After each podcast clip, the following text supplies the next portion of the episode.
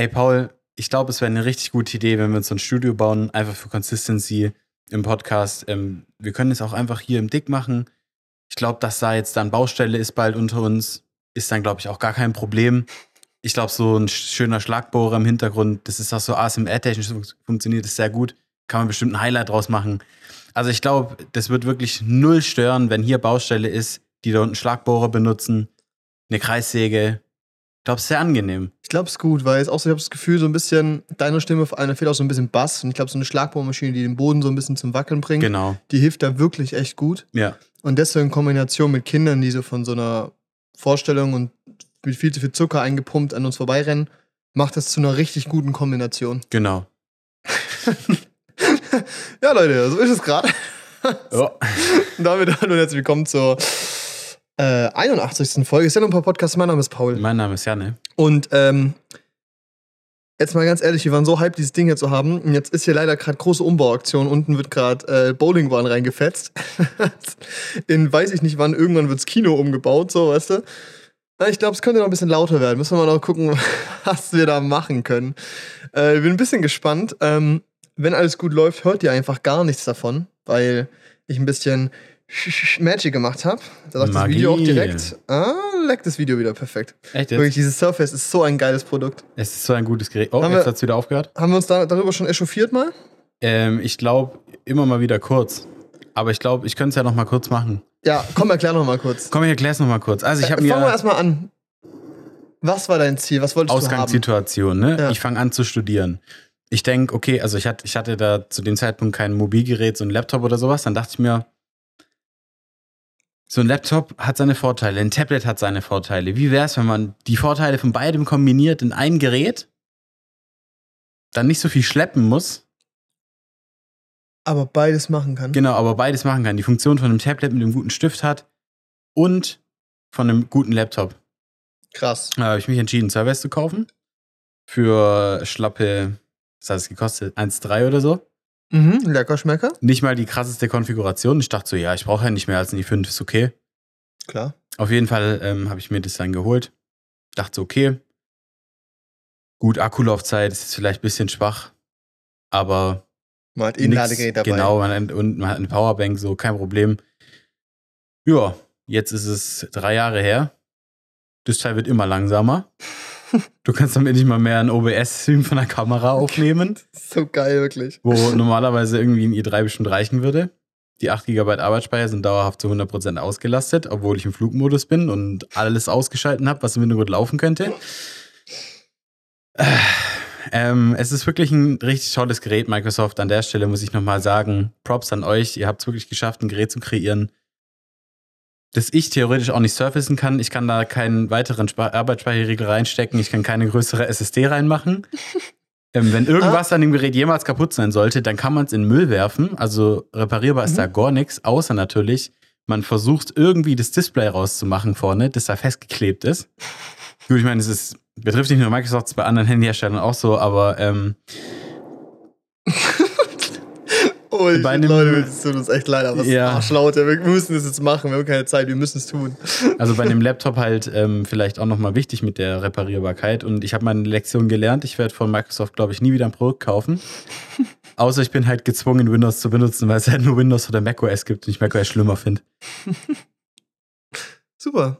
Ja, Das ist geil, wirklich. Ja. ist wirklich super. Jetzt besitze ich noch ein iPad, ähm, das ich irgendwann die Schnauze voll hatte. Jetzt geht's. Aber das Surface ist halt immer noch kacke und hat halt den rasantesten Wertverlust hingelegt, den ähm, irgendein Premium-Laptop in dem Segment irgendjemals hingelegt hat. ja? Ja. Ich kann das bei eBay weiterverkaufen, versuchen. Also ich weiß ja auch nicht, ob die Angebote verkauft werden.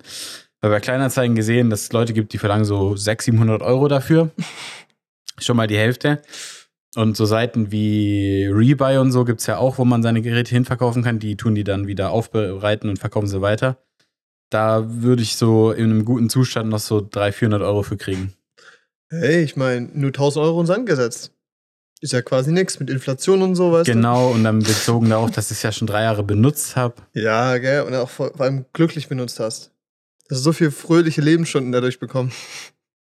Also es ist wirklich, es ist wirklich eine ziemliche Frechheit. Ich meine, ich habe mich da auch ein bisschen blenden lassen vom Marketing von Microsoft.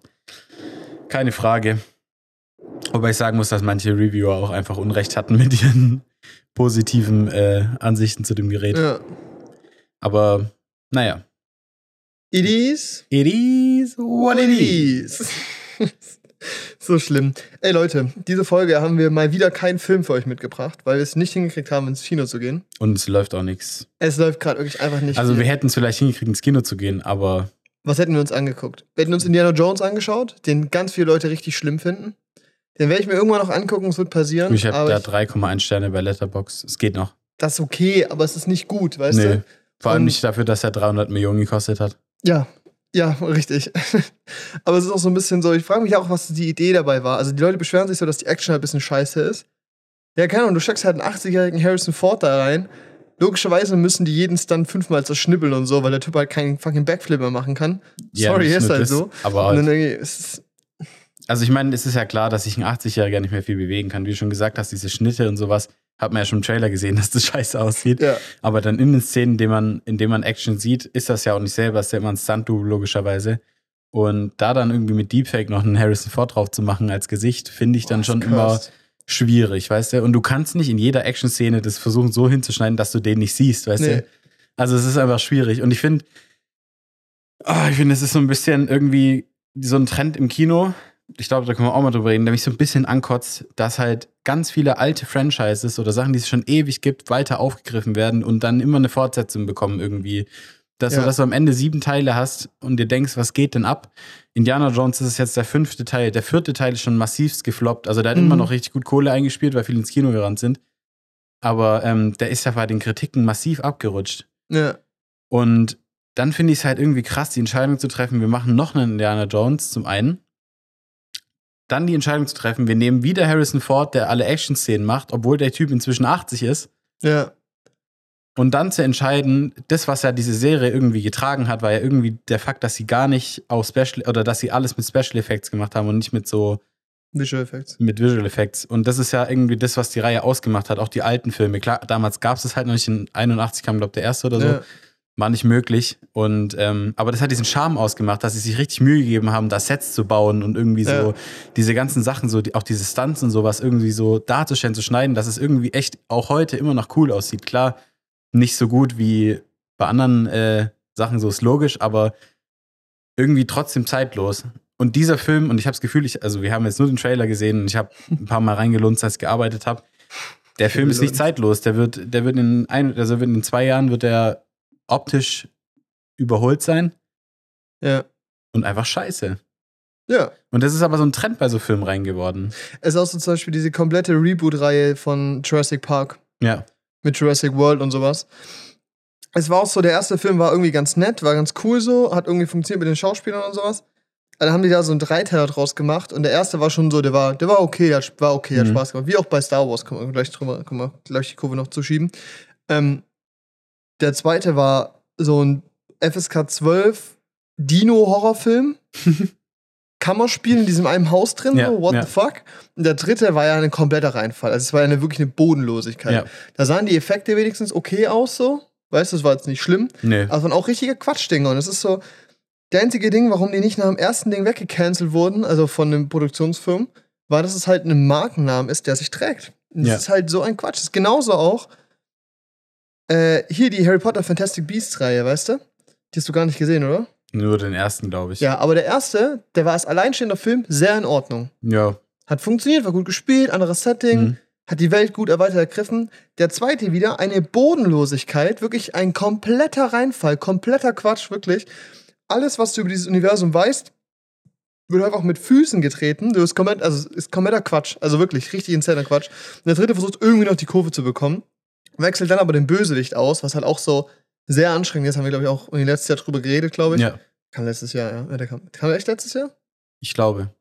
Wir haben auf jeden Fall im Podcast drüber geredet. Haben wir, ja. Ich glaube, Jahresrückblick war das. Oh shit, eine der ersten Folgen. Kann sein, ja. Ja, ja. Äh, ja, auch, also war okay, aber auch irgendwie quatschig. Und es ist irgendwie so ein bisschen, wenn ihr irgendwas rebootet oder irgendwas wieder aufgreift, dann gebt euch doch entweder Mühe oder lasst es bleiben, weil es ist irgendwie, Ja, das ist, das ist ja das ist genau dieser Punkt, weißt du, es macht keinen Sinn. Also jetzt gerade auch bezogen auf den Indiana Jones, finde ich halt, wenn du das versuchst, so ein Reboot zu machen, dann versuch doch diese Essenz einzufangen, die diese Reihe damals so beliebt gemacht hat. Und versuch nicht das kaputt, also weißt du, weil ich habe das Gefühl, ganz oft wird das kaputt gemacht und es wird versucht, auf Krampf irgendwie nochmal genau sowas zu schaffen. Und versuch doch diese Essenz zu nehmen, aber was Neues draus zu machen oder sowas. Ja. Dann ist es okay. Aber was mich halt auch immer stört, sind dann diese Liebes... Ich glaube, ich habe schon mal drüber geredet, aber immer diese Liebesgeschichten. Ich habe das Gefühl, nur noch, nur noch alte Charaktere bekommen irgendwie eine Love Story gerade in Filmen. Was soll denn das? Ich will doch, Ja. ich will doch einfach mal eine normale Love Story wiedersehen, aber ich will nicht mehr, also weißt du, klar, Julia Roberts und äh, George Clooney sind immer noch äh, gut, gut aussehende Schauspieler, sind gut gealtert. Gut. Aber die hatten, ja diesen, die hatten ja diesen Film Ticket ins Paradies, der da neulich im Ja. Kino lief, auch eine Rom-Com wieder. Mach doch eine Rom-Com mit, mit, äh, mit jungen, guten Schauspielern, Ja, wenn ihr eine Rom-Com machen wollt, aber nicht mit zwei, mit zwei 60, 60-Jährigen, weißt du? ja. Also, ich meine, das bedeutet nicht, dass die nicht auch einen schönen Film kriegen sollen Und eine Romcom haben oder eine dürfen, Rom-Com haben dürfen. Aber ich habe das Gefühl, dass es gerade nur noch so läuft. Und Ja. auch bei Indiana Jones, ähm, ich glaube, ich, also es ist ein bisschen Spoiler, aber der trifft am Ende wieder seine, äh, das Mädel, das er in, Mhm. im dritten Teil, glaube ich, kennengelernt hat. Okay, ja. Ich habe noch nie einen gesehen. Echt jetzt? Gar kein Indiana Jones? Nein, keinen einzigen. Krass. Hat mich nie gejuckt irgendwie.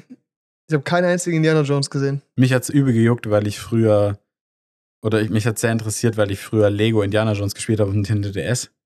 Okay. Möchte ich unbedingt sehen. Und das war schon, das, das war cool. ein arschgeiles Spiel. Und Ja. die ersten drei Filme sind auch echt, also man, klar, das ist so ein bisschen wie bei den originalen Star Wars-Filmen. Du musst dich halt darauf einlassen, dass die alt sind. Ja. Und dass halt auch dementsprechend halt auch ein altes, veraltetes Frauenbild gezeigt wird ähm, und halt der ganze Film ein bisschen, also halt alt ist, aber irgendwie immer noch cool so, immer noch nett. Ja.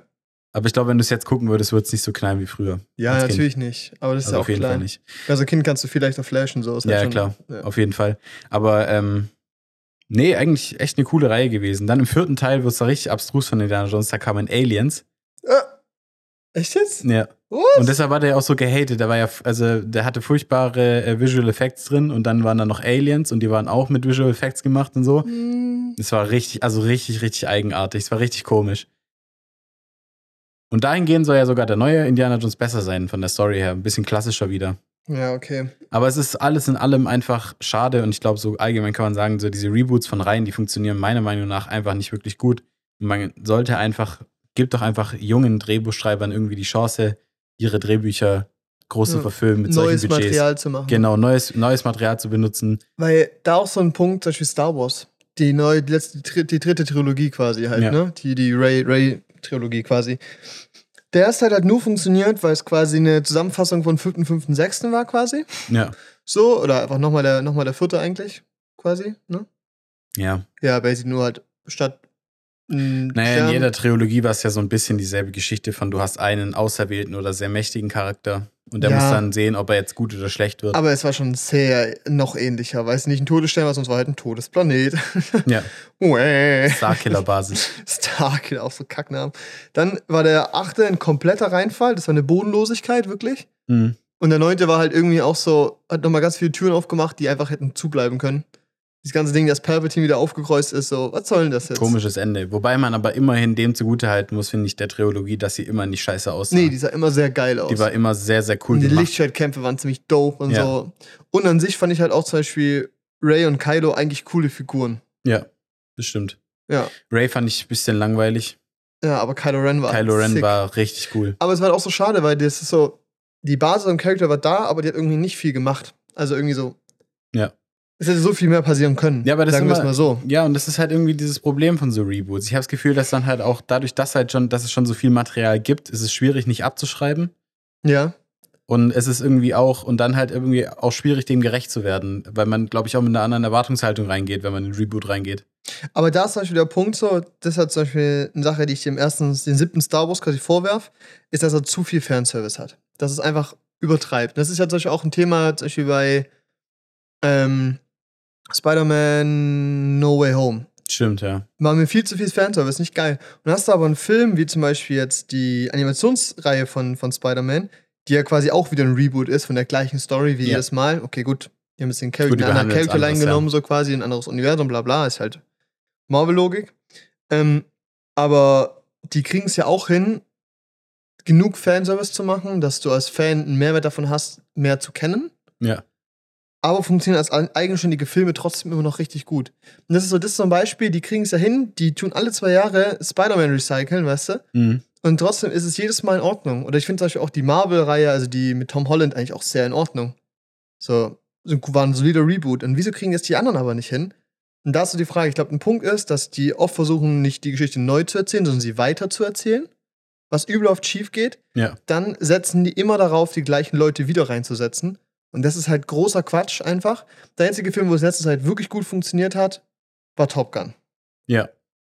Das stimmt. Aber ist halt auch einfacher. Ja, es ist viel einfacher, weil die Geschichte halt viel dünner ist. Ja, da, da genau. musst du kein Universum für erschaffen und da reicht es, irgendeinen Schurkenstart zu haben, ähm, wo du mit deinem Flieger wieder hinfliegen Ja. kannst. Und als 70er kannst du immer noch Flugzeug fliegen. So. Ja, genau. Klar, wird anstrengender, aber es geht. es ja. geht. Und ähm, ja, nee, muss ich dir zustimmen. Es ist schon einfach teilweise ein äh, bisschen frech, was da abgeht. Und ich finde es halt, ich find's halt geil, gerade bei so Dingern wie zum Beispiel in einem Dune oder sowas. Da bin ich reingegangen mit wenig Erwartungen. Also, oder, also ich hatte, oder das heißt wenig Erwartungen. Ich habe den Trailer gesehen und war hyped, weil, ich's, weil ich den Trailer sehr geil fand. Ja. Aber ich kannte noch nichts von der Geschichte. Ja. Und ich war nicht hyped, wegen, weil ich die Geschichte schon kenne, sondern, oder weil ich davor schon irgendwas davon gesehen habe, sondern weil ich den Trailer gesehen habe. Mir dachte, boah, das könnte richtig krass werden. Ja. Und dann wurde ich Versteh ich. richtig weggeflasht. Und dann, und dann halt auch, und ich weiß nicht, ob der so gezündet hätte, wenn ich davor schon irgendwie gewusst hätte, was abgeht. Also hätte, ich glaube schon, einfach weil er krass gemacht ist. Also Ja, einfach weil er safe. ziemlich perfekt ist. Das ist halt ein Kinofilm halt. Ähm, aber ich glaube, ein bisschen weniger. Und das ist ja irgendwie auch das Schöne von Geschichten, die noch nicht erzählt wurden. Ja, und die man noch nicht kennt. So. Oder von Charakteren, die noch, die's noch, also die, die noch keinen Film gekriegt haben. Dass du irgendwie Ja. was Neues hast, was Frisches irgendwie. Und das wird so ein bisschen verpasst. Das ist schade. Ja. Genauso auch diese ganze Rom- Rom-Com-Thema, die du gesagt hast, weißt du? Dass man dann die älteren Leute nimmt und die einfach wieder eine Rom-Com reinschmeißt, ist ja okay. Das ist vielleicht für dann die Generation, zum Beispiel von unseren Eltern oder so, vielleicht auch. Die können sich damit besser identifizieren als mit einem Anfang 20-Jährigen oder so oder Anfang 20-Jährigen. Ja. So, logisch macht Sinn.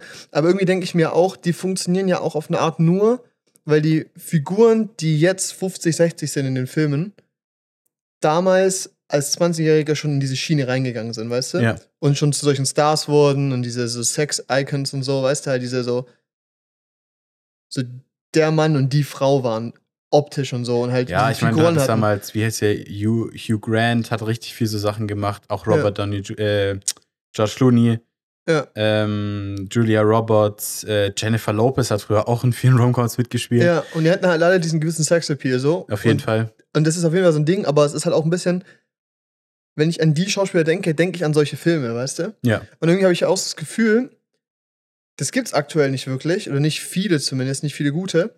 Äh, und wenn wir dann mal 50 sind, wer machen dann die Filme bei uns, weißt du, wenn sowas passiert? Ja. Die müssen doch irgendwie mal diesen Grundlage setzen, dass wir in 40 Jahren auch noch mal so einen Film angucken können hier. Ja, nee, ich meine, ich bin, also ich Also fand ich finde es diese, komisch. ja, und diese 90, also Ende 90er, Anfang 2000er Romcoms, die machen schon Spaß zum Angucken. Die sind einfach teilweise so ein bisschen cringe, so ein bisschen witzig einfach. Ja. Es sind sehr, sehr leichte Unterhaltung, aber einfach so irgendwie trotzdem so, dass man halt irgendwie wissen will, wie es ausgeht. ja, Und ich habe ich hab das Gefühl, es gibt genug Schauspieler, gerade irgendwie, ich könnte mir so einen Austin Butler da irgendwie drin vorstellen oder diese Madeline Klein von Outer Banks, die da, Ja. die da gespielt hat. Und da macht doch mal wieder irgendwas Nettes, irgendwas, was auch ein bisschen hübsch aussieht, weil ich habe das Gefühl, es gibt schon Romcoms. Ich meine, gerade um Weihnachten kommen bei Netflix immer irgendwie sechs oder sieben Weihnachts-Romcom-Filme raus, die alle Ja. Ass sind. genau. Dann nimmt das Budget und macht einen guten Ja, weil das ist echt oder so einen Punkt. lustigen. Der visuelle Look ist so schlecht geworden mittler- mittlerweile. Ja. Das ist halt echt einfach schade, weil es ist so.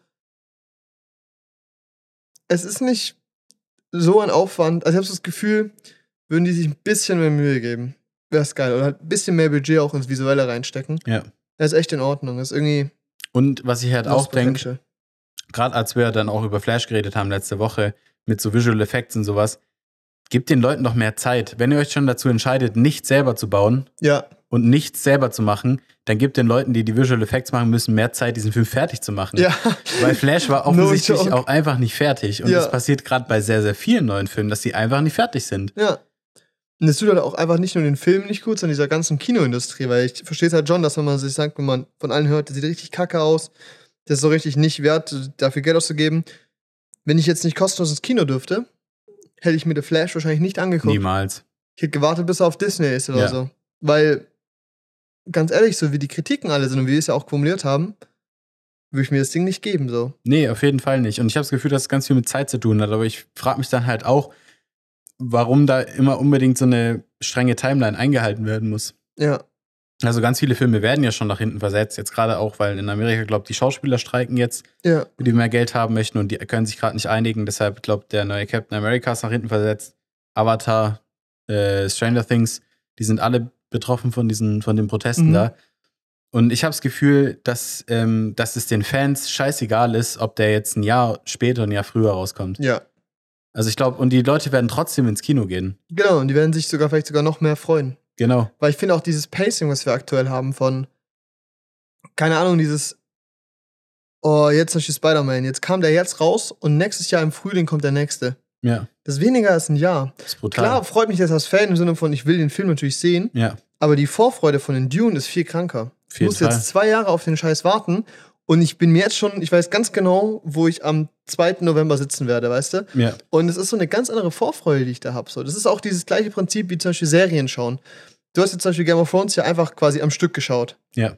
Aber dieses ein Jahr oder zwei Jahre auf die nächste Staffel warten, das ist Nervenkitzel. Das ist auch, da entsteht richtiges Fandom, weißt du, weil Ja. du dich dann anfängst, mit der Materie auseinanderzusetzen, anders. Das hast du ja jetzt Und- auch schon bei Stranger Things. Also, Ja. so, also ich meine, ich habe das jetzt bei Stranger Things. Klar hat es nicht eine Tragweite wie Game of Thrones, aber es ist trotzdem eine Serie, auf die ich extrem viel Bock habe. Und wenn da wieder neue Trailer rauskommen zur nächsten Staffel, Die werden dann sich werde ich, zehnmal angeguckt. dann werd ich wieder hyped sein. Ja, richtig. Oder auch jetzt die, der Dune 2 Trailer, der zweite rauskam.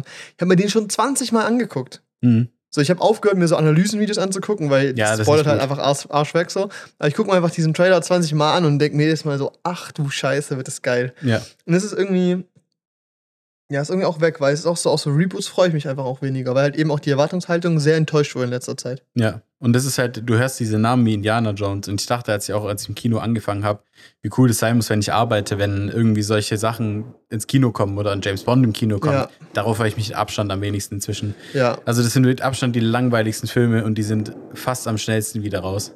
ja. Gut, James Bond lief länger.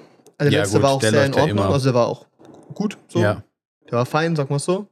Gott, das war No Time to Die, gell? ja. Was war davor? Spec Spectre, oder? Spectre, ja. Da habe ich, glaube ich, auch schon gearbeitet. Kann Oder ein sein? anderer. Kann sein. Aber Der war es. ich finde es aber auch lustig, wie wir dann äh, zurückblicken. Ich glaube, wir haben mit James Bond gar nicht so positiv geredet. Nee, Und es ist wirklich auch so ein ganz lustiges Phänomen eigentlich, wie Filme einfach über die Zeit ähm, besser im Gedächtnis bleiben, als man sie hatte, als, man- als, als du sie geguckt hast und wie man irgendwie auch mehr hinnimmt. Ich habe das Gefühl, ich habe gestern habe ich äh, Kingsman 2 geschaut mit meiner Freundin noch. Und ähm, ich habe ja über Kingsman, über dieses Prequel, diesen Kingsman 19 irgendwas, ja, ich habe den zweieinhalb Sterne gegeben. ich glaube, ich fand ihn richtig gut. Ja. Nee, aber das, das ist ja das, was ich meine. Wir haben Ja. damals, ich kann mich noch daran erinnern, wir haben uns drüber, wie, drüber echauffiert, aufgeregt, dass irgendwie das Szenen unscharf waren in dem Film und dass es sogar mir aufgefallen Oh ist, dass ja, irgendwie die shit. Kameraarbeit teilweise richtig schlampig war. ja. Das wäre uns dieses Jahr, hätten wir das vielleicht erwähnt, aber es wäre nicht so schlimm gewesen. Allein, weil wir diesen ganzen Müll schon hatten mit Flash und dem ganzen Gedöns. Alter, dieses Jahr war echt beschissen. Und, und es wird immer schlimmer, weil ich habe gestern Kingsman 2 geguckt. Der Film ist optisch so viel geiler als, diese, als dieses Prequel, was letztes Jahr rauskam Ja, und optisch noch mal ein bisschen schlechter als der erste Kingsman. Also es, ich finde ich find diese Entwicklung so krass, dass die Technik in der Theorie immer besser wird, aber es, die Qualität trotzdem so abnimmt. es ist richtig traurig. Und ich habe das Gefühl, dass es viel damit zusammenhängen wird, dass halt die Leute nicht genug Zeit kriegen, Sachen fertig zu machen. ja, ich glaube schon. Und Weil ich würde als Visual Effects Artist nicht gerne in dem Credit von Flash stehen. nee. Oh mein Gott. Alter, ich glaube, das ist richtig belastend, wenn du da drin stehst. So. Ja. Und das ist halt irgendwie. Ja, so, nee. Nein. Ja, es ist, ist kacke. Grusel, es ist auch für, also die, so- für die Künstler kacke. Und ich finde es Ja. irgendwie krass, dass man so eine Entwicklung durchmacht. Das habe ich auch in einem äh, Review-Video zum Indiana Jones gesehen, wo, wo der Dude drüber geredet hat, dass der vierte Teil ja damals richtig zerrissen wurde von, der, von den Kritiken, ja. aber dass er aus heutiger Sicht gar nicht mehr so schlecht ist. Und das ist eine traurige Entwicklung. Ja, das Dass irgendwie aus heutiger Sicht die Geschichte damals, also die Geschichte gar nicht mehr so schlecht ist, dass irgendwie die Visuals gar nicht mehr Okay so sind. kacke sind. Und ich finde es irgendwie richtig krass. sind die Standards so niedrig geworden, weil das ist irgendwie so. ich finde einerseits war dieses Jahr bis jetzt so krank enttäuschend, Mhm. in so vielen Punkten, wo du denkst so, das sollte eigentlich heutzutage nicht mehr passieren, eben wie das Visuals einfach richtig scheiße aussehen. Und gleichzeitig hatten wir dieses Jahr, ich schaue gerade so mein Diary durch von diesem Jahr, Mhm. auch brutale Bretter. Also, keine Ahnung, wir hatten dieses Jahr halt The Fablemans schon, All Quiet, Oh. John Wick, auch Visual-Problem gehabt, aber an sich ein geiler Film. Mhm. Babylon lief dieses Jahr. Holy Stimmt. shit, ne? Mhm. Und dann hatten wir aber auch richtige Quatschfilme, wo eben auch wieder Visuals ein Problem war, zum Beispiel Glass Onion. Alles, was da mit VFX war, war schlimm. Ja, Das war bodenlos. ja. Ich habe das Gefühl, dass du wirklich, wenn du jetzt einen Film machen möchtest, der von Kritikern gelobt wird, dann mach keine Visual Effects rein Ja, und versuch äh, nicht so viele Plotholes zu haben. ja so. ohne Spaß. Irgendwie. Und wenn du, wenn du das hinkriegst und dann noch einen Look drauf hast, der nicht ganz kacke ist, dann wird es ein guter Film sein. Ja, richtig. Und ich finde es aber schade, dass das der Standard geworden ist. Und es ist so, aber das sage ich ja aber schon länger, dass ich mir einfach mal wünsche, dass die Filme mal einfach ein bisschen chillen und sich darauf konzentrieren, was sie wollen. Das ist zum Beispiel ein Grund, warum ich Green Book so richtig geil fand. Mhm. Weil Green Book entschieden hat, okay, wir sind ein Film, der sich auf eine Story und ein, beziehungsweise zwei Plotkonflikte konzentriert. Ja. Und die aber einfach gut ausarbeitet. Und das hat diesen Film zu einem super Film gemacht. Klar, kaum Visual Effects, also klar gibt's Visual Effects, Shots safe, so Ja, ja. Background Extensions, Shit und sowas. Aber an sich ist es halt eine reduzierte Story, die gut erzählt wird und funktioniert. Und dann kommen aber halt so Filme, die halt dann irgendwie finanziell abgehen, die Leute geil finden, wo so Multiversen aufgekratzt werden und einfach alles so halbgar angekocht wird. Und das ist irgendwie so schade, weil die werden halt von Kritikern auch wieder zerlegt, weil es einfach faktisch gesehen keine guten Filme sind. Ja, das ist auch mit dem neuen Fast and the Furious so. Und das habe ich, da habe ich das Video von Behind so angeguckt. Also David ein, heißt er, glaube ich. Ähm, weil ich wusste, den werde ich mir nicht angucken im Kino und ich werde ihn vielleicht auch zu Hause einfach nicht sehen. Und da dachte ich mir, und da dachte ich mir bei dieser Kritik, das kannst du nicht nur auf Fast and the Furious anwenden, was er da sagt, weil er meint halt, oder das, da habe ich mir gedacht, das stimmt einfach, dass Fast and the Furious hat sich für ihn irgendwie storymäßig vom Telling her so, es war eigentlich wie so ein Porno. So, es gab so eine kurze Introduction, was passiert, dann ging's los mit der Action. Schön. Rein raus, dann war der Film vorbei. und es war so, und, und, und ja, aber es ist doch so, du hast, du hast gefühlt, also wenn du dann solche Actionfilme hast, dann hast du Rahmen, dann, dann wird eine kurze Rahmenhandlung gemacht mit einer Story, die du schon tausendmal gehört hast, scheißegal, du willst eh nur die Action sehen, Ja. wird vorgespult, kannst, kannst eigentlich vorspulen, ist scheißegal, tut nichts zur Handlung bei, dann spulst du fort zur Action, schaust dir die Action an, bist dann von der Action enttäuscht, weil sie scheiße aussieht und dann ist der Film vorbei. Und zack, so werden 100 Millionen verbrannt, weißt du? Das ist, Aber die Leute gucken sich's ja an. Ich glaube, das ist auch so ein bisschen das Problem. Ja. Ich weiß nicht, ob das vielleicht auch das Ergebnis ist von der Trendanalyse. So nach dem Motto, der Film wird genauso gut performen, wenn wir uns weniger Mühe geben. Kann gut sein. Und ich glaube, was ein Punkt ist, ist, dass schon auch Streaming echt einen Einfluss hat darauf, dass dieser objektive Mehrwert von Kino sich verändert hat. Dass Ja. halt früher warst dieses Ding, okay, du willst diesen Film sehen, der ist jetzt exklusiv im Kino und du wirst ihn nicht vor in einem halben Jahr oder Jahr im Kino sehen, äh, Ja. daheim sehen können. Und jetzt mittlerweile ist es halt so, okay, ich weiß, in einem Monat gucke ich den daheim, wenn ich will. Und äh, der einzige Mehrwert vom Kino wäre, dass es halt fette Action ist und laut und groß und so. Ja. Und das ist so, das ist es halt nicht. Eigentlich ist Kino halt ein viel größerer Mehrwert. Dieses ganz bewusstere Schauen, dieses wirklich klarere Bild, diese größere Leinwand, die dich viel immersiver reinzieht, dieses Event-Ding aus dem Film zu machen, nicht dieses ich gehe kurz hin, dieses nicht am Handy sein, dieses wirklich darauf konzentrieren, für zwei Stunden Film anzugucken. Und ich glaube, das übersehen halt viele Leute gern oder vergessen oft, wie geil das eigentlich sein kann. Und lassen es dann. Und dann gehen die halt nur noch für solche Filme wie halt eben Fast and Furious ins Kino. Ja. Und das ist halt so schade, weil es ist natürlich cool, dass Leute sich The Whale daheim angucken, weil es ein klasse Film ist. Aber ich glaube, The Whale im Kino ist einfach noch mal geiler, Auf jeden Fall. weil es einfach noch mal mehr zündet, weil du dich nicht so entziehen kannst von dem, was der Film mit dir machen möchte. Ja. Und das ist, glaube ich, so ein Ding, dass aber solche Filme halt im Marketing.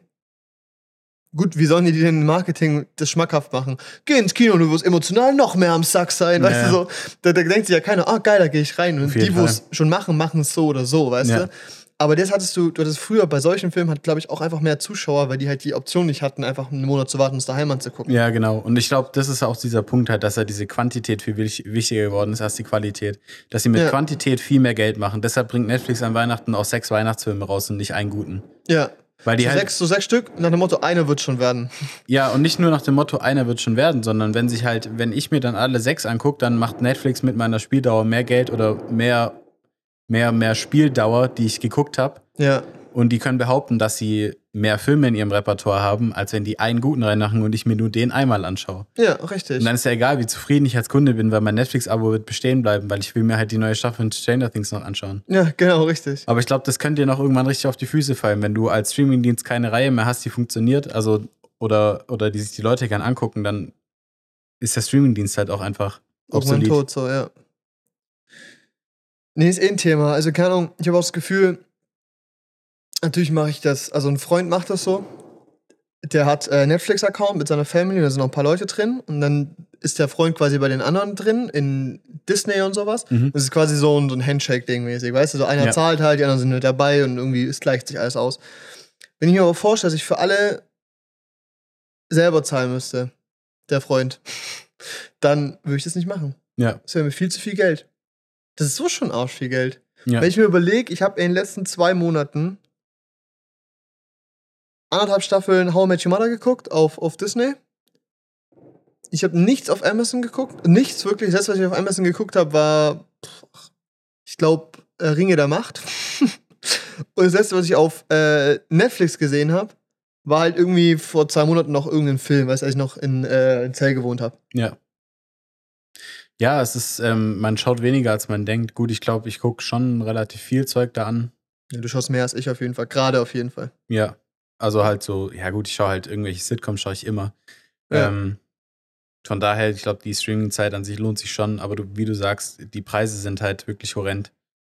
Und die Qualität, die man bekommt, wird halt in der Theorie immer schlechter. Und nicht nur in der Theorie, in der Praxis. Man sieht es ja, dass Ja. sie immer schlechter wird.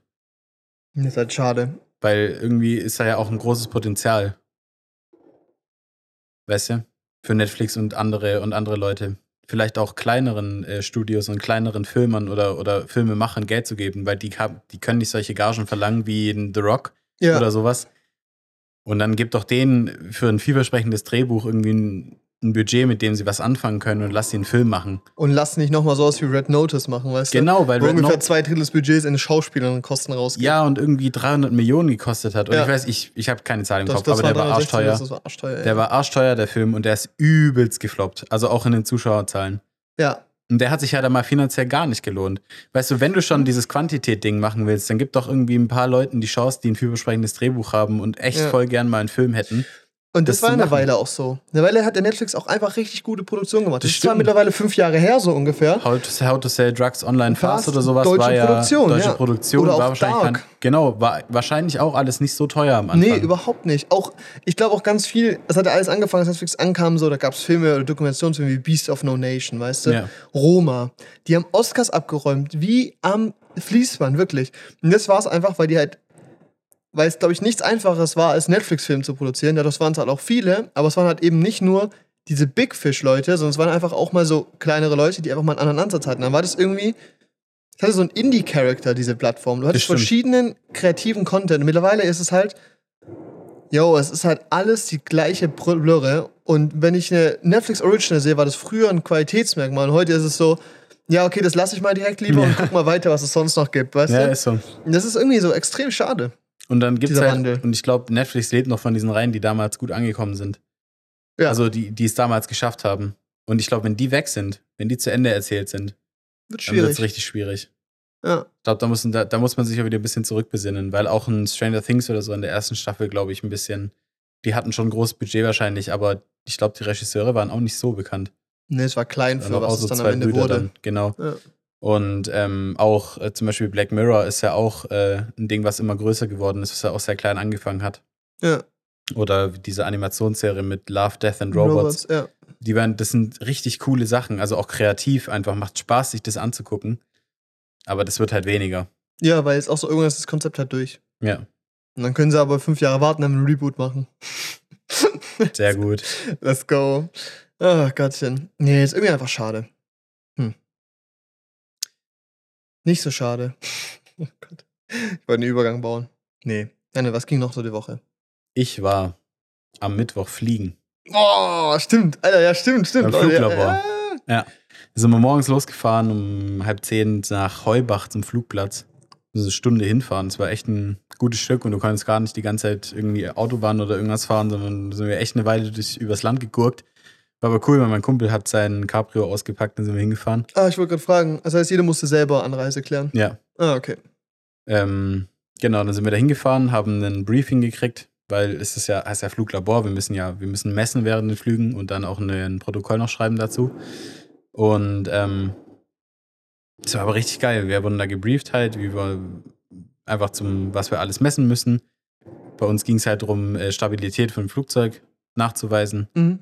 Und ähm, da gibt es halt ein paar Kriterien, die man erfüllen muss. Ähm, zum Beispiel, dass ein Flugzeug, wenn es von der Böe ausgelenkt wird und ganz arg steigt, dass dann von alleine wieder runtergeht und so eine Figuidenschwingung macht, heißt es, dass es immer Mhm. weniger wird, so eine gedämpfte Schwingung dann und dann wieder geradeaus fliegt. Und sowas haben wir dann halt simuliert. Und das war schon aufregend. Ich bin noch nie in so einer kleinen Propellermaschine geflogen. Also, das ist ja schon mal, also ich bin schon mal Segelflieger mitgeflogen Mhm. aber halt für an einem wettertechnisch sehr, sehr guten Tag. Und bei uns war es am Mittwoch, am Dienstagabend hat es richtig fett gewittert. Dachten wir uns schon am Mittwoch dann, scheiße, vielleicht kommt der Anruf, wir können nicht fliegen gehen, aber da war das Wetter sehr gut. Da gab es aber trotzdem relativ viele Wolken, die ziemlich niedrig waren. Und unterhalb dieser Wolkengrenze hast du halt massive Turbulenzen gehabt. Und dann sind wir halt, ähm, und ich war echt ein bisschen aufgeregt, weil das ist wirklich so eine Konservendose, vor allem halt für mich, ich bin 1,90. Ja. Wir sind mit einer Columbia 350 geflogen. Das ist eine viersitzige Propellermaschine. Ja, okay. Ähm, die ist ziemlich eng. Das ist wie bei so einem äh, Fiat 500, also eigentlich wie bei unserem Fiat, Ja. bloß noch kleiner, weil es halt an den Seiten enger ist und das Dach viel niedriger. und ähm, da habe ich mich da reingequetscht und ich dachte so, ach du Scheiße, das ist echt eng. Aber es war dann okay. Und dann sind wir losgeflogen. Und dann hat das Ding echt, also es hat echt ganz schön gewackelt beim Fliegen. Einfach weil du halt diese Turbulenzen halt hattest. Und dann sind wir erst gestiegen auf 8.500 Fuß. Ähm, relativ weit hoch über die Wolken dann. Mhm. Und haben da unsere Manöver geflogen und Alter, das ist, also Achterbahn war da ein Scheiß dagegen. also wirklich, du hast ja diese Figur und er so, und er so, ja, ich ähm, lenk jetzt aus für die, um die Böe zu simulieren. Dann zieht er an diesem Stick und ich war sowas von nicht darauf vorbereitet, dass mir jetzt gleich mit, mit irgendwie, mit 2G gleich irgendwie so in meinen Sitz reingepresst wird, weißt du, und ich gehe so nach oben. Und ich musste halt währenddessen messen, weil ich durfte vorne sitzen und ich musste, ich war quasi der, der die Messwerte aufnehmen musste. Ich saß da so mit meinem Block und meinem Stift. Geh so nach oben und ich, ich kreis so nach der Kotztüte. Ich so, fuck. Und dann hab ich da. Und, dann, und ich musste da so eine, ich musste halt, ich musste halt timen, ich musste die, die, Hö die und Tiefpunkte von der Ja. Schwingung quasi aufzeichnen und musste das am, am Timer dann ablesen, nach wie viele Sekunden das ist, dass ich am Ende den Graph bekomme. Mhm. Und ähm, das war schon, also da war ich nicht drauf vorbereitet. Das war schon brutal. Und dann er so, und er so, ja, wir sind jetzt durch, jetzt machen wir noch die Auslenkung nach unten. Und dann, und dann, und dann ich so, boah, mir ist schon ein bisschen schlecht geworden. Und er so, ja, die nach unten ist viel schlimmer. und ich hab so diese Kotztüte. Ich habe so in der einen Hand eine Kotztüte, in der anderen so ein Stift. Da liegt so dieses Papier auf meinem Schoß. Und ich so, alles klar, ich bin bereit. Nein, nach unten ausgelenkt. Das war aber für mich irgendwie viel, viel weniger schlimm. Das war halt so, du hast halt so diesen kurzen Moment, wo du so runtergegangen bist, hast du so Oh. fast schwerelos quasi. Wo dein Magen so kurz Genau, und dann Gefühl geht halt alles nach oben. nach oben. Genau, Alter. es geht halt alles Oh. nach oben, weil du nach unten gehst. Und dann geht's, wenn du unten gehst, wieder nach oben, weil die erste Ja. Schwingung ist natürlich immer ein bisschen heftiger als das, was, das, was danach kommt. Ähm, ja, aber ein bisschen aufregend. Also äh, für den Pilot an sich war es gar kein Problem. Der fliegt das Fluglabor seit 85. Der hat gemeint, du gewöhnst dich halt schon dran, wenn du Pilot bist. Und er hat ja auch an dem Tag die zehnmal geflogen, Ja. oder? Psychopath, Alter. An dem Tag, glaube ich, vier oder fünf Gruppen durchgenommen. Und wir Adrenalin waren immer eine. Stunde in der Luft. Und das war aber, also nachdem wir damit fertig waren, oh nee, dann kam noch eine 2G-Kurve, die ja geflogen ist. Da haben wir, da haben wir, da mussten wir nicht mal was messen. Das hat er einfach gemacht, damit wir es mal erfahren. so, Studieren wie lange? ja, wir fliegen jetzt eine 60-Grad-Kurve und dann, und dann ist er halt, also hat er auf 60 Grad aus, eingelenkt, also das Flugzeug quasi. Und Ja. 60 Grad, das hat sich angefühlt wie 90. Ja, ja, klar. Also du hast dich gefühlt, als würdest du halt gerade seitlich in der Luft stehen so und dann hat dein Hirnruder gezogen und du bist halt so, eine, so einen engen Kreis geflogen. ja. Und dann hast du dich, hat sich da halt mit 2G reingepresst und du konntest halt nichts machen. Mein, mein Gesicht hing so auf meiner Brust unten. Und da habe ich mir so gedacht, yo, was geht denn bei diesen, bei diesen Kampfpiloten? Die, die sind da teilweise, die sind ja teilweise irgendwie 8G ausgesetzt oder Ja. sowas. Die tragen ja Anzüge. performen. Genau, die müssen währenddessen performen. Die tragen Anzüge, die das Blut in ihrem Körper, also in ihrem Kopf drin halten. Weil bei solchen, also bei solchen G-Kräften würde das ganze Blut halt in deine Füße absacken. Du wirst halt Ja. ohnmächtig werden. Ach, krass. Und deshalb tragen die Anzüge, die aufgepumpt werden können, die komprimieren dann und Mhm. dann bleibt quasi das Blut in deinem Oberkörper. Und dann dachte ich mir so, Junge, das ist schon krass, weil 2G ist ja, das erfährst du ja kurzzeitig auch mal in einer Achterbahn oder so. Ja. Aber in der Achterbahn ist halt wirklich nur immer kurz und wir sind halt eine ganze Kurve geflogen und ich so, yo, chill, Mann. Digga. ich habe so Bock mal diese, diese NASA-Testdinger da zu machen, wo du so G-Tests machen Boah, das ist aber richtig heftig. Und ich habe aber das Gefühl, ich kann das. ja, Also jetzt nicht 8G, aber ich glaube 4 oder so kriege ich gut hin. ich glaube nicht über die Zeit. Ja, die Frage ist, wie lange geht es? Die machen schon lange So Tests. zwei, drei Minuten, oder? Ich glaube ein bisschen länger teilweise. Wie lange dauert so ein Start? Das sind auch so drei Minuten oder so, oder? Bis du da oben bist. Ja, Bis es wieder entspannt wird quasi. ja, bist du, da gibt es ja irgendwie dann eine Grenze, wo du maximalen Druck erreichst oder sowas und ab dann ist wieder relativ entspannt. Ja. Ich glaube, das geht so vier, fünf Minuten.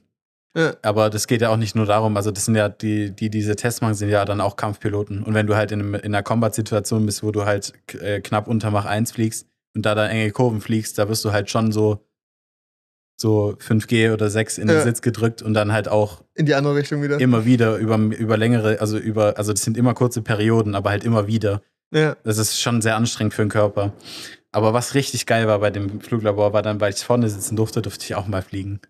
Ja, echt jetzt? Ja. Oh, sick. Das hat richtig Spaß gemacht. Erzähl, erzähl. Das war richtig sick. Also es war nur kurz, ich durfte nur so zwei Minuten oder so. ja. Aber wir waren halt auf einer Höhe, da war es halt ruhig. Und das Flugzeug war perfekt ausgetrimmt und da durfte ich auch ein bisschen fliegen, so Linkskurve, Rechtskurve, hoch, bisschen runter. Das Geil. hat richtig. Bock gemacht. Also es war richtig, das war richtig spaßig. Also ich meine, es war erstaunlich, Einfach. wie gleich das war zum Microsoft Flight Simulator.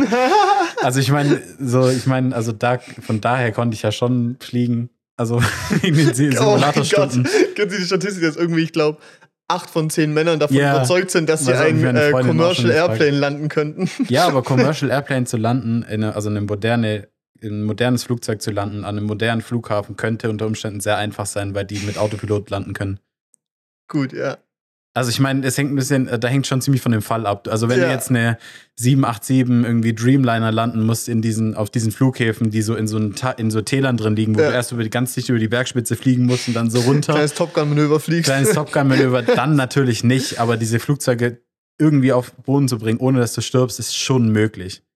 Und du kriegst ja Tower-Unterstützung, wenn, also für den unwahrscheinlichen Fall, dass beide Piloten ausfallen und alle anderen Crewmitglieder in dem Flugzeug und du derjenige sein musst, der dieses Flugzeug landet, wirst du vom Tower auf jeden Fall ähm, beraten, was du tun musst und dann geht es. Also bist du auch davon überzeugt, dass du das hinkriegen würdest? Ja. Zumindest so, dass nicht alle sterben. Okay. das ist schon mal was. Ja. Ist besser als nichts.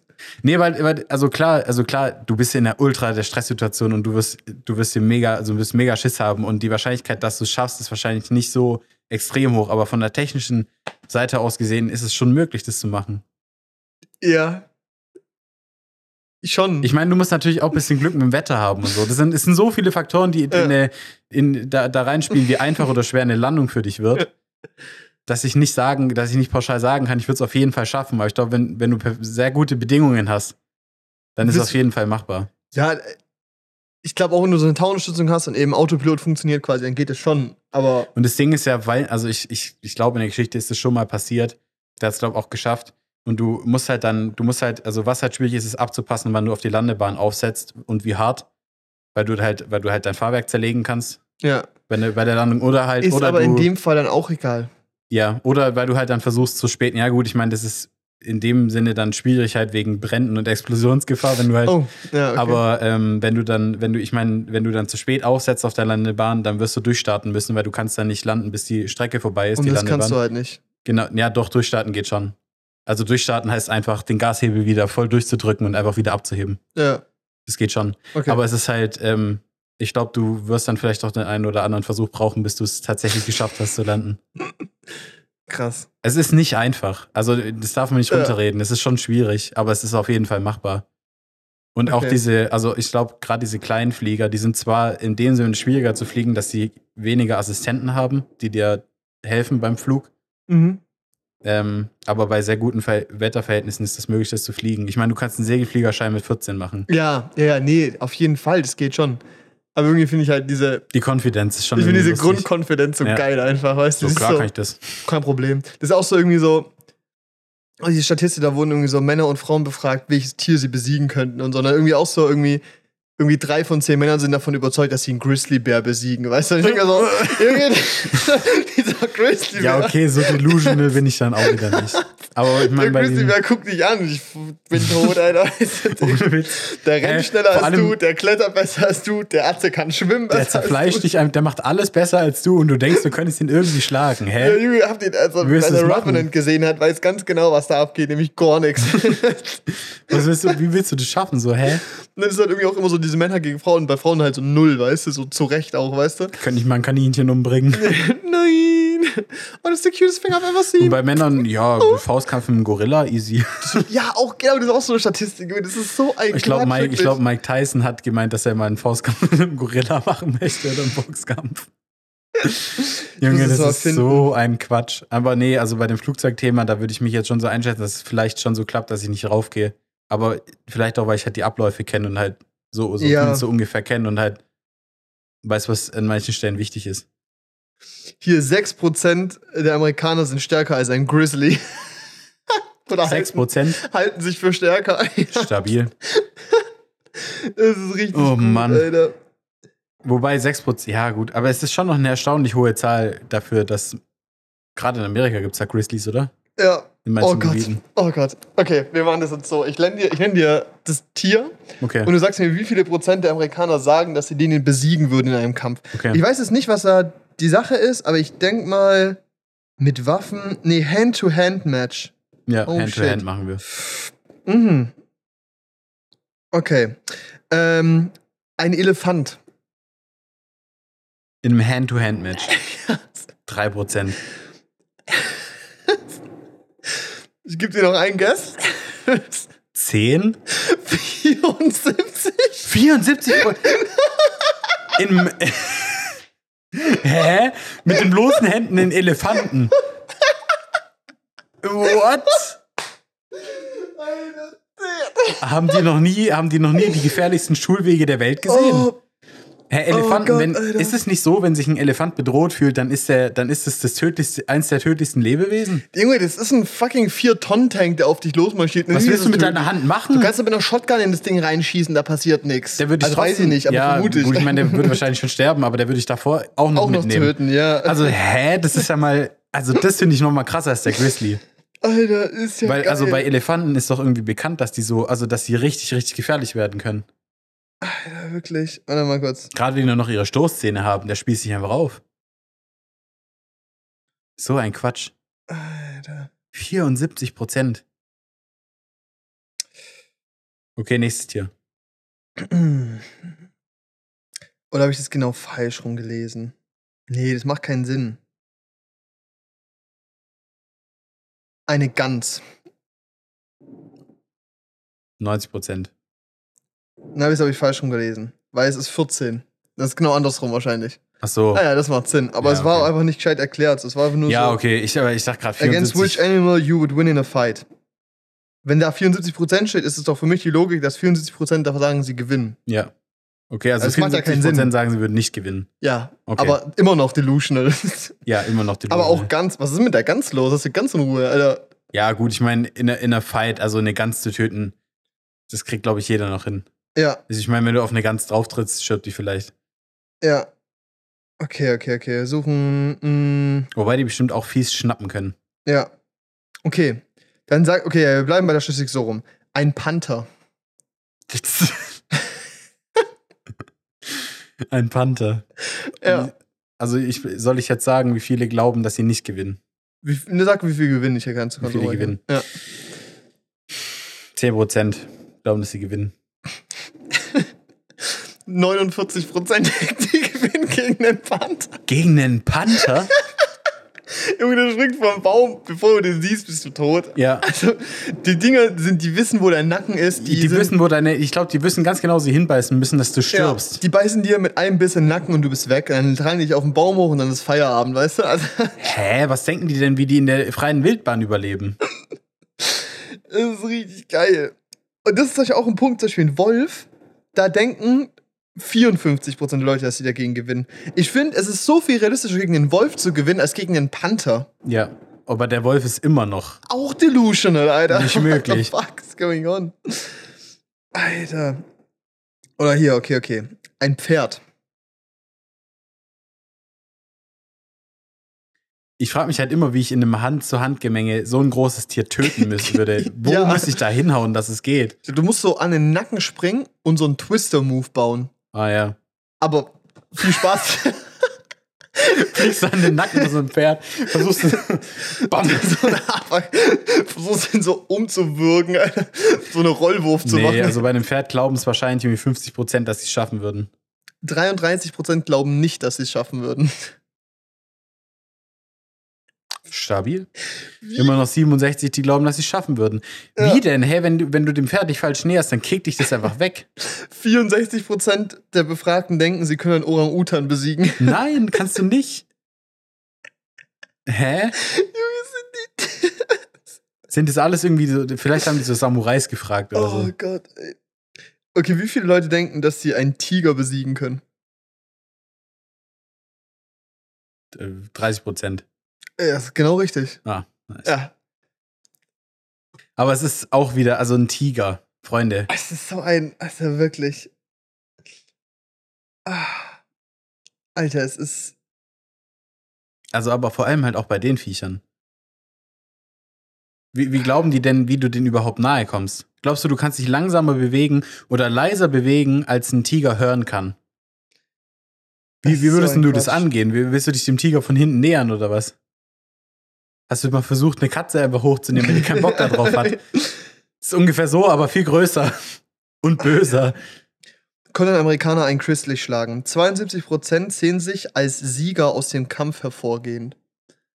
Aber dann mit Waffen.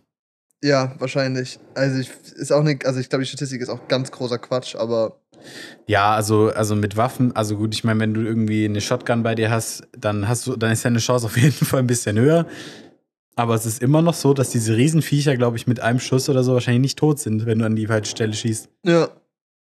Okay, wie viel Prozent glauben, dass sie eine Ratte besiegen können? Mm, 95.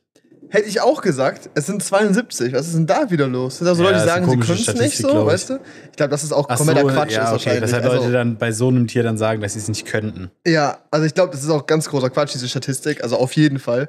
Aber ich finde es trotzdem so lustig, wie delusional manche Menschen Ja, sind. also Das es ist, richtig es ist gut. verrückt.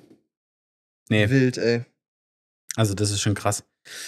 Ah, Ja. nee, äh, um aufs Fluglabor zurückzukommen. Ah ja. Hat sehr viel Spaß gemacht. Ich war sehr begeistert. Ich, hab, ich hatte schon ein bisschen Muffensausen, äh, bevor wir reingegangen sind, weil ich so dachte, ich habe so, bei so Sachen, die sich schnell drehen, habe ich schnell mal ein Problem. Achterbahn geht immer voll, aber so Ja. diese, dieses, wie heißt es, Disco-Fieber und sowas, aber so, Mhm. das geht bei mir gar nicht. Aber das fand ich auch noch nie so spaßig irgendwie. Ähm, aber es war eigentlich echt, war eine sehr, sehr geile Erfahrung und hat mir irgendwie dann auch gezeigt, dass das, was ich studiere, dann ja irgendwie auch ein bisschen Spaß machen kann in der Praxis.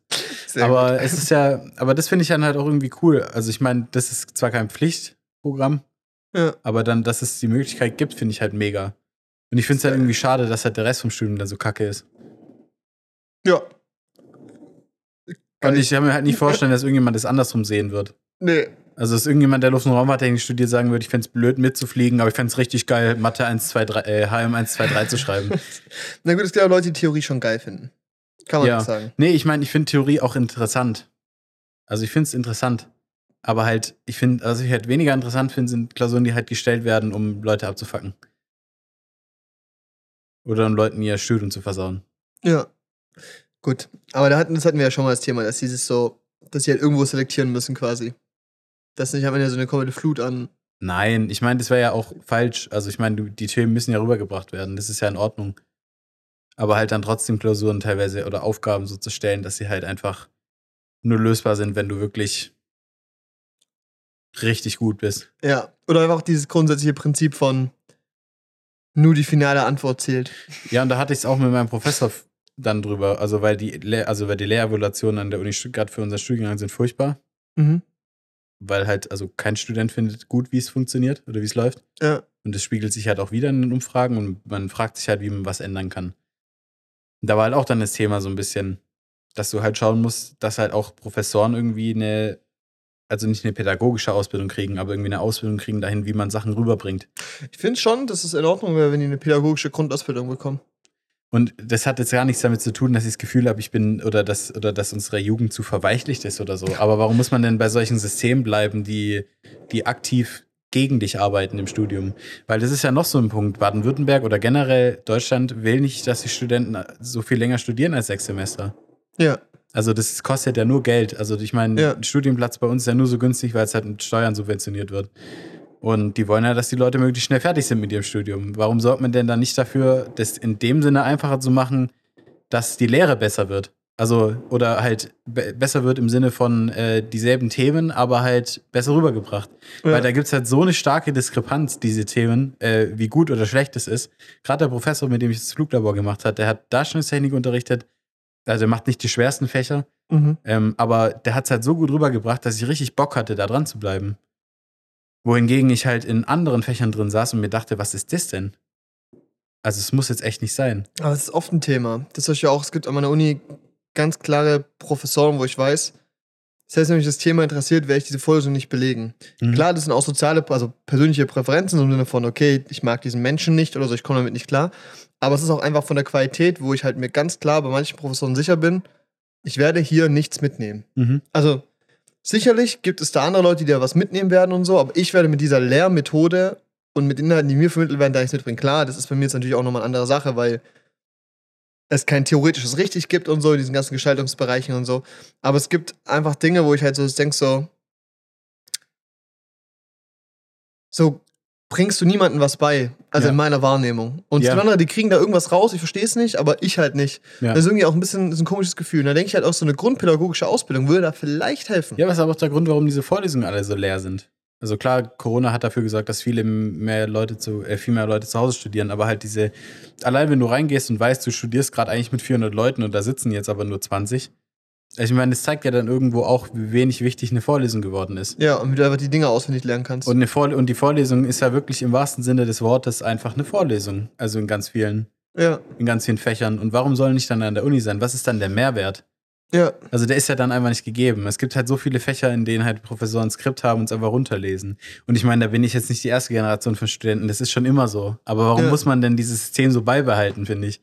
Also warum? Einmal in einer Zeit, wo sich auch so die kompletten Möglichkeiten zu lernen und zu lehren einfach so entwickelt haben. Genau, es gibt ja so viele Konzepte von, ähm, wie lernt man richtig oder wie lehrt man richtig. Ja, Und irgendwie da zu versuchen, das umzusetzen, ist halt irgendwie schwierig. Und ich glaube halt, dass viele Professoren einfach auch ihre eigene Forschung machen wollen und auf diese, die Lehre ist halt immer zweitrangig. irgendwie ja.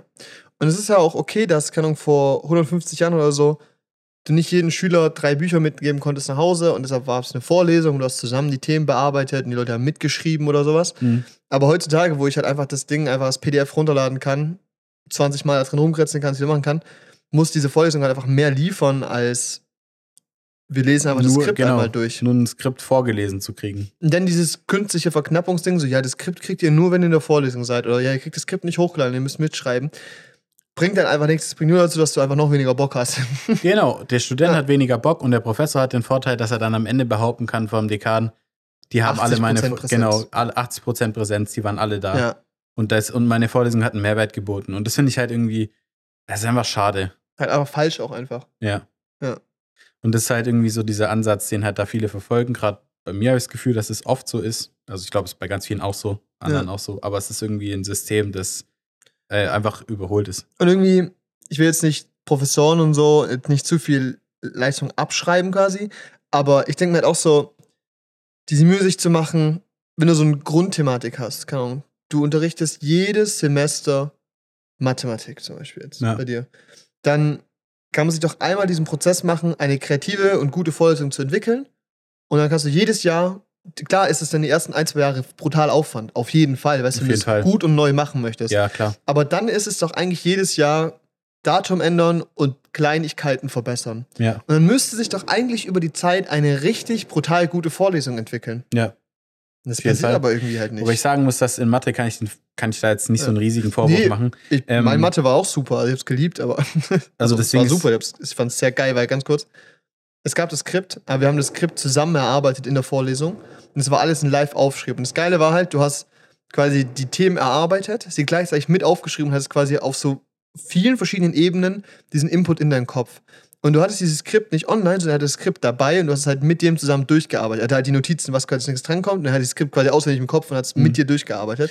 Klar konntest du dir von Leuten das Ding kopieren dann als PDF so, aber es hatte wirklich diesen Mehrwert, da zu sein. Ja. Und das ist halt geil. Das hatten wir bei HM3. Bei HM1.2 war es halt bei uns halt, oder ist es halt so, dass halt, da gibt es halt das Skript und da wird halt, da werden halt die Screenshots gezeigt. Und das ist halt dahingehend in der Vorlesung schwierig, weil halt alles kryptisch aufgeschrieben ist. Also mathematisch korrekt aufgeschrieben, aber vom Verständnis her halt sehr kryptisch. Ja. Also du musst es halt fünfmal durchlesen, bis du es verstanden hast.